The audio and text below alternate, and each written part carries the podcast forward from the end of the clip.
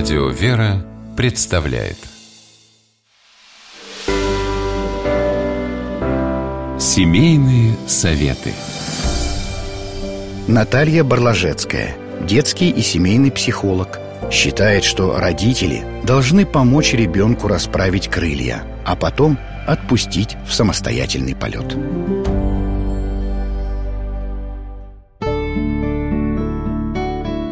Каждый ребенок стремится к успеху, но на пути к победам не обойтись без поражений. Есть дети, для которых даже маленькая неудача становится настоящей катастрофой.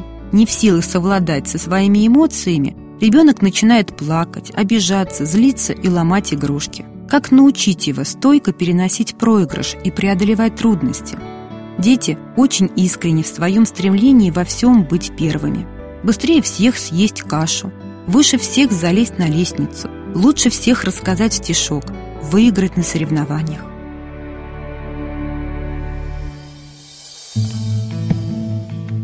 Взрослые нередко используют эту черту и поддерживают дух перфекционизма. Ты танцевала лучше всех в группе. Мама тобой гордится.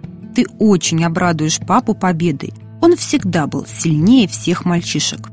К сожалению, такие установки способствуют формированию у ребенка комплекса отличника.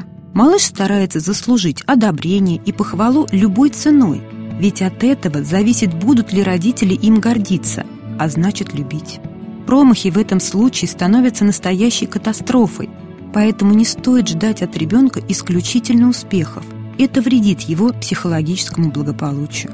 Дайте ребенку возможность учиться на своих ошибках. Именно принятие и осознание собственных ошибок дает возможность дальнейшего роста и развития.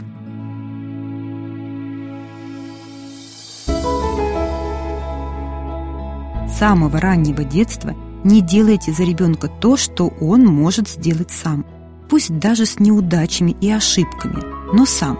Набрал полную кружку воды и может ее разлить, Пусть разольет и потом вытирает лужу. Проиграл в соревнованиях, похвалите за старание и выразите уверенность, что в следующий раз все может сложиться более удачно. В случае неудачи задайте вопрос «Как я могу помочь тебе справиться с раздражением?» Придумайте специальную секретную поддерживающую фразу для таких случаев. Например, «Успеха добиваются стойки».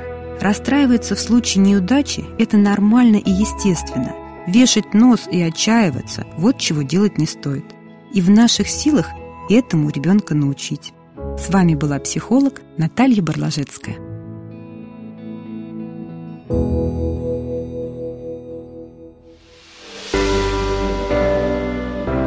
Семейные советы.